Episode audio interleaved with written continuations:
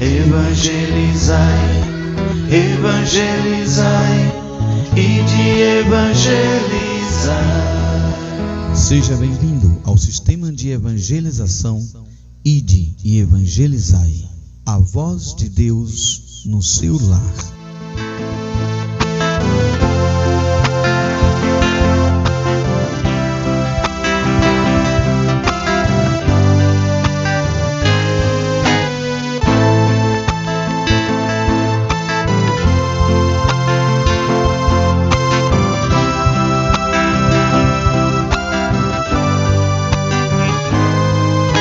Enganosa é a graça e a beleza é passageira, mas a mulher que teme ao Senhor.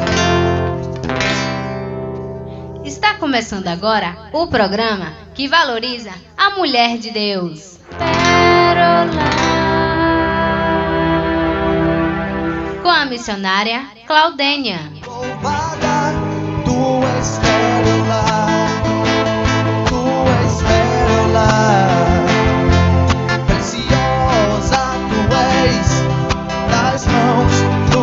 do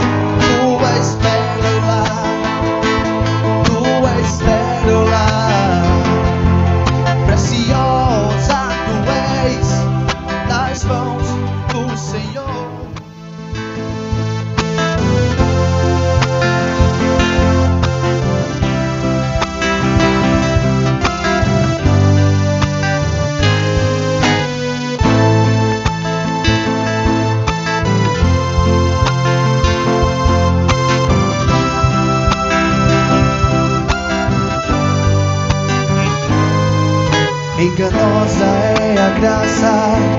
E a beleza é passageira, mas a mulher que teme ao Senhor, esta será louvada. Enganosa é a graça. E a beleza é passageira, mas a mulher que teme ao Senhor,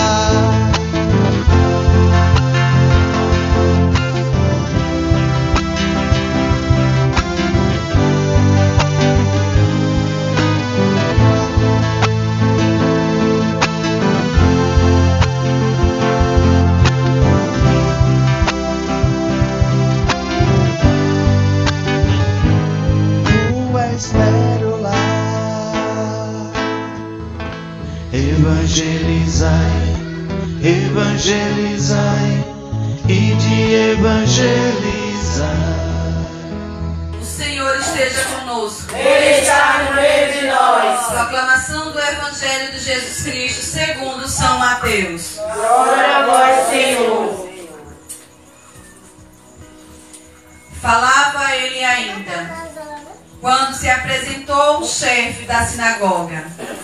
Prostrou-se diante dele e lhes disse: Senhor, minha filha acaba de morrer, mas vem e põe-lhe as mãos e ela viverá. Jesus levantou-se e foi seguindo, seguido por seus discípulos. Ora, uma mulher atormentada por um fluxo de sangue, havia 12 anos, aproximou-se dele por trás e tocou-lhe a orla do manto. Dizia consigo: Se eu somente tocar nas suas vestimentas, serei curada. Jesus virou-se, viu-a e disse: Tem confiança, minha filha. Tua fé te salvou. E a mulher ficou curada instantaneamente. Chegando à casa do chefe da sinagoga, Jesus viu os tocadores de flauta e a multidão alvoroçada. Disse-lhe: Retirai-vos, porque a menina não está morta, ela dorme. Eles, porém, zombaram dele. Tendo saído a multidão, ele entrou, tomou a menina pela mão e ela levantou-se. Esta notícia espalhou-se por toda a região. Palavra da salvação. Glória a vós, Senhor. A gente vê hoje que Jesus fez duas curas. Primeiro, Jesus estava dando seus discursos, falando do reino do reino de Deus, quando interrompeu que era que esse homem queria? Alguém lembra o que era que esse homem queria? Não, ele foi lá chamar Jesus para curar a sua filha. Em outra leitura, nos outros evangelhos, a gente sabe que é a filha de Jairo. Esse homem que foi lá onde estava Jesus era Jairo. Que foi lá pedir a Jesus a cura, porque ele tinha uma certeza: que se Jesus colocasse a mão sobre ela, ela iria viver. Todos sabiam que ele estava morta. Todos já sabiam. O próprio pai sabia que aquela menina estava morta.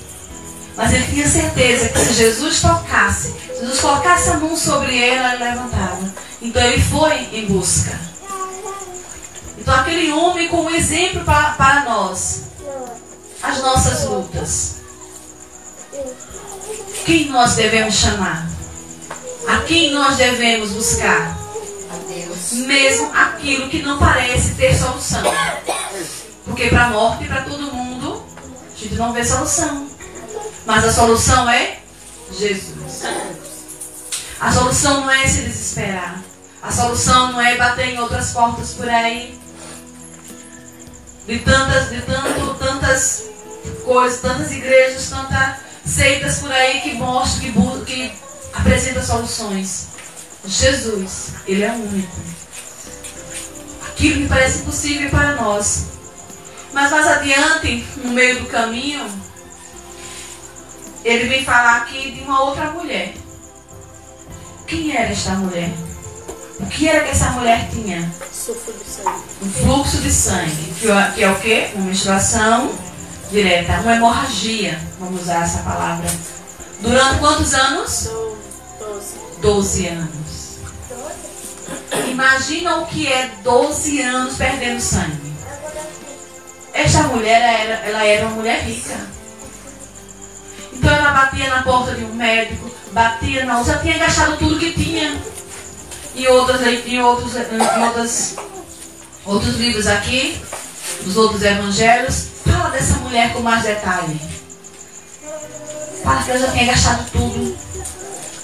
Já tinha perdido. E na lei judaica, que era a lei daquela época, de onde que essa mulher morava, uma mulher menstruada era uma mulher amaldiçoada. Tudo que ela pegava ficava amaldiçoado. Imagina como era o estado dessa mulher. ela não estava apenas debilitada pela doença, pelo físico. Ela também estava debilitada psicologicamente. Com certeza essa mulher já não tinha marido. Com certeza essa mulher já não tinha pessoas dentro da sua casa lhe fazendo companhia. E quantas vezes nos nossos problemas a gente não tem ninguém do nosso lado? Quantas vezes nas provações da nossa vida, seja ela de saúde, seja ela de problemas financeiros, seja ela emocional, mas quantas vezes a gente vai ao travesseiro e se vê sozinho? Para essa mulher ela não tinha mais solução. Ela já sabia que ia morrer. Ela não sabia quando, porque quanto tempo ainda ia padecer. Quanto tempo ela ia ser discriminada pelo povo. Quanto tempo o seu corpo físico ia aguentar perdendo sangue. Então o que, que ela faz? Ouve as conversas. Jesus iria passar por aquele lugar. E como a gente sabe, Jesus Cristo não andava sozinho. Onde Jesus andava havia uma multidão.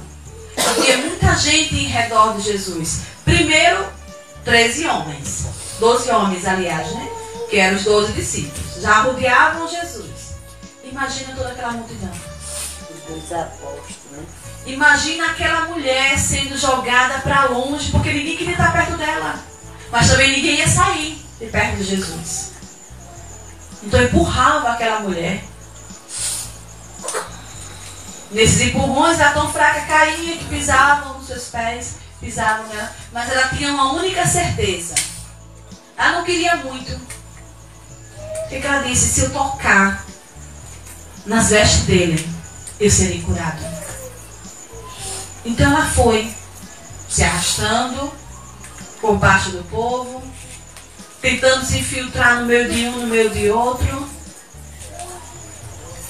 Se ela tocou na orla, a orla é a parte de baixo da roupa, né? Essa banhadozinha aqui embaixo que é a orla.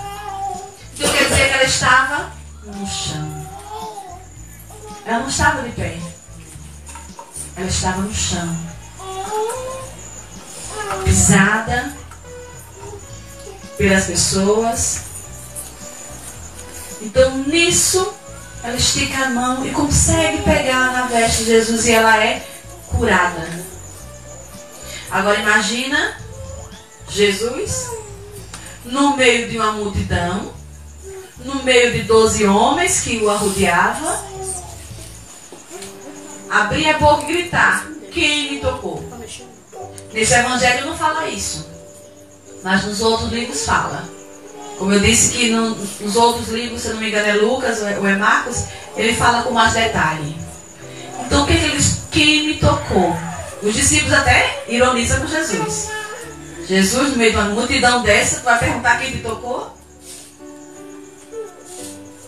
Mas foi um tocar diferente. Muita gente tocava Jesus. Muita gente falava com Jesus. Muita gente chegou a tocar na mão de Jesus. Mas só uma pessoa recebeu a cura. E aqui? E nós? Quantas vezes nós tocamos em Jesus? Quantas vezes nós nos prostramos aos pés de Jesus? Todos tinham uma necessidade. Porque Jesus não andava com pessoas que estavam saciadas as suas, as, as suas dificuldades, não. Eram pessoas que necessitavam. Mas aquele meio só uma mulher recebeu. Por conta de quê? Fé. A fé. Por conta da fé dela. E mais ainda, não foi só a fé dela. Foi a humildade que ela teve. Ela poderia ter fé, como todos os outros tinham fé.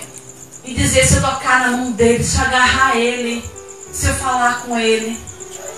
Mas ela foi uma mulher humilde. A humildade foi que trouxe a graça para ela, que sustentou a fé dela, dela poder ser curada só apenas em tocar. Então saiu aquela força. Jesus saiu, Jesus viu que tinha saído dele uma força. Jesus sabia, sentiu o poder que ele tinha. O poder que Deus Pai manifestou sobre ele na vida daquela mulher. E nós estamos vendo o poder de Deus na nossa vida? Nós estamos buscando esse poder de Deus em nossa vida?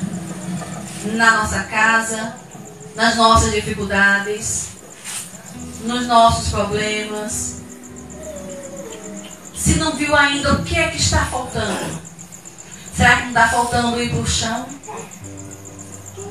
Ser pisada? Ser humilhado? Porque para sermos humildes temos que ser humilhados. Ou será que quando a gente é humilhado, a gente se exalta mais do que o outro?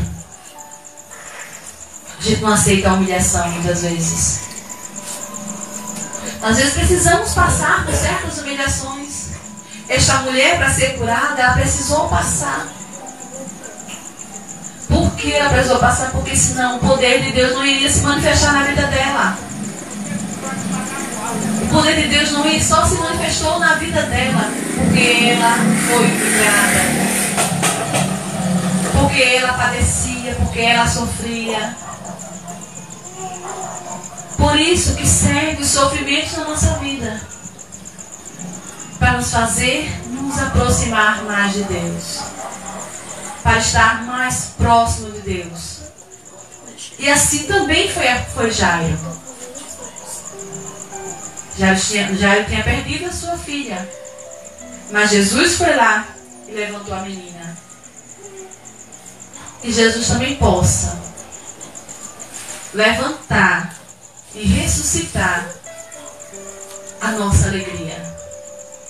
E ressuscitar o nosso ânimo. Ressuscitar as nossas forças, a nossa saúde. E nos transformarmos em mulheres novas. Em pessoas novas e diferentes. Porque precisamos estar aos pés de Jesus. Porque se essa mulher tivesse ficado em casa, ela tinha conseguido? Não tinha. Como muitos médicos foi na casa dela. Se Jairo não tivesse ido buscar Jesus para casa dele, levado para a casa dele, a filha dele tinha ressuscitado? Não tinha. Por isso que precisamos sair das nossas casas sair da comodidade da nossa casa, dos nossos afazeres, das nossas ocupações e buscar Jesus. Porque onde Ele está, nada, nada de mal se aproxima. Por isso que a gente reza aqui, vinde, ó Maria, tua presença nos conforta. Seja nossa resposta, cessai as trevas. Porque quando Maria está presente, Maria leva Jesus. Então, onde ela está, está Jesus. E onde está Maria, está o céu. E onde está o céu, o inimigo? Foge. Então precisamos pedir ao Senhor essa graça. Estamos, está se aproximando já a nossa, a, o nosso novenário. Estamos aqui todas as vezes que, vem, que estamos vindo para o santuário, a gente coloca as nossas velas aqui, acreditando naquilo que precisamos receber. Colocando a nossa graça, colocando o nosso desejo, a nossa humilhação aos pés de Nossa Senhora, aos pés de São Miguel Arcanjo, que são nossos intercessores. Está se aproximando agora. São nove dias. São nove dias. É uma corrente. E o que é uma corrente? Uma corrente são várias argolinhas coladas uma na outra. Não é isso? Se romper uma, uma, uma, uma, uma argolinha dessa, a corrente está forte? Do mesmo jeito é o nosso novenário. Se você começar o primeiro dia e tiver a fé e a certeza daquilo que você quer receber, não deixe de vir nos outros, senão você quebra. Senão você quebra. Essa oportunidade que Deus está nos dando de derramar graças aqui nesse santuário. Derramar graças na vida de cada uma de nós. Então precisamos juntar. Cada dia é uma corrente. Cada dia é como um remédio que a gente vai tomar. O médico, quando dá um remédio, dá um remédio nas horinhas certo. Se você não tomar, o remédio não faz efeito. É o mesmo jeito a nossa novena. Precisamos ter a fé e suportar os sacrifícios para poder conseguirmos a nossa vitória. Eu quero no dia 29 dar um grito de alegria aqui nesse santuário.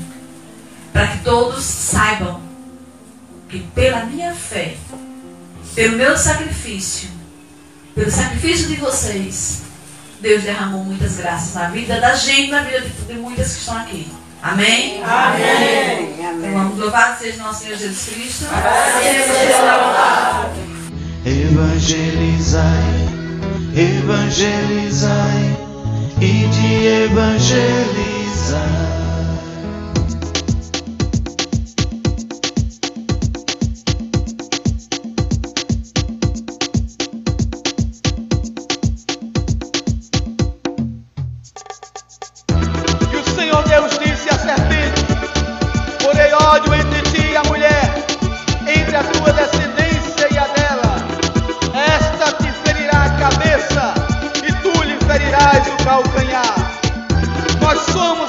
Descendência da mulher, nós somos a descendência de uma geração que tem mãe, e Maria